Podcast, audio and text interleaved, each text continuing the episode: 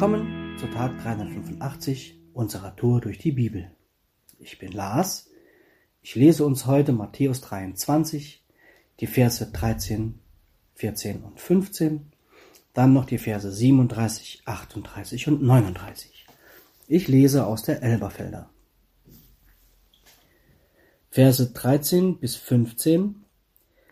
Wehe aber euch, Schriftgelehrte und Pharisäer, Heuchler, denn ihr verschließt das Reich der Himmel vor den Menschen. Denn ihr geht nicht hinein, und die, die hineingehen wollen, lasst ihr auch nicht hineingehen.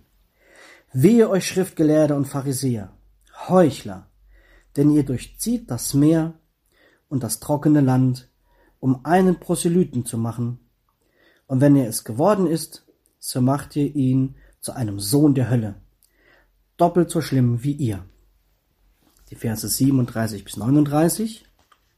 Jerusalem, Jerusalem, die da tötet die Propheten und steinigt die, zu ihr gesandt sind. Wie oft habe ich deine Kinder versammeln wollen, wie eine Henne ihre Küken, versammelt unter ihren Flügeln. Und ihr habt nicht gewollt.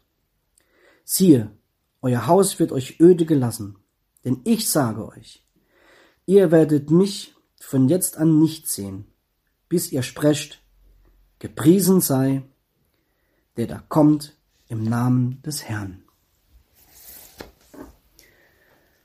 Man merkt schnell, dass Jesus, wie schon öfter, nicht gut auf Pharisäer und Schriftgelehrte zu sprechen ist. Es ist per se nicht schlecht, die Schrift gut zu kennen. Das hat uns Jesus schon bei der Versuchung durch den Teufel in der Wüste gezeigt. Hier aber spricht Jesus die Heuchler persönlich an. So hat wohl noch keiner mit ihnen gesprochen, außer vielleicht Johannes der Täufer.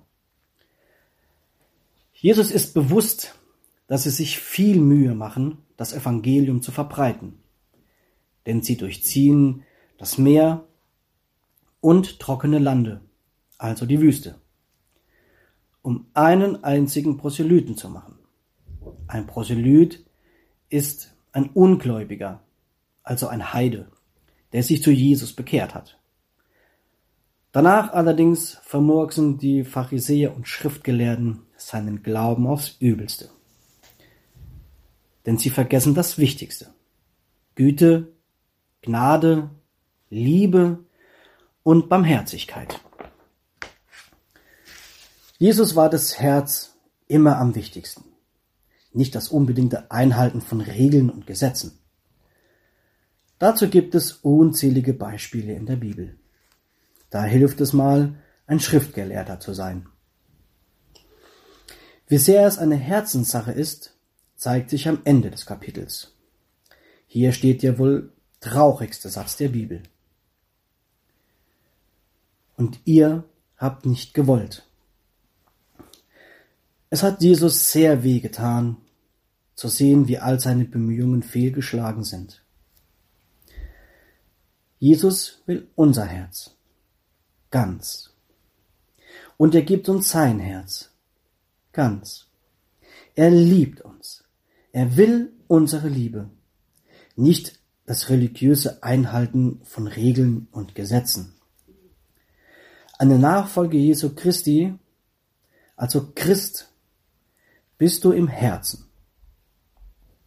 Also, bist du religiös oder verliebt? Heute ist ein guter Tag für einen guten Tag. Lass Gottes Wort in deinem Alltag praktisch werden.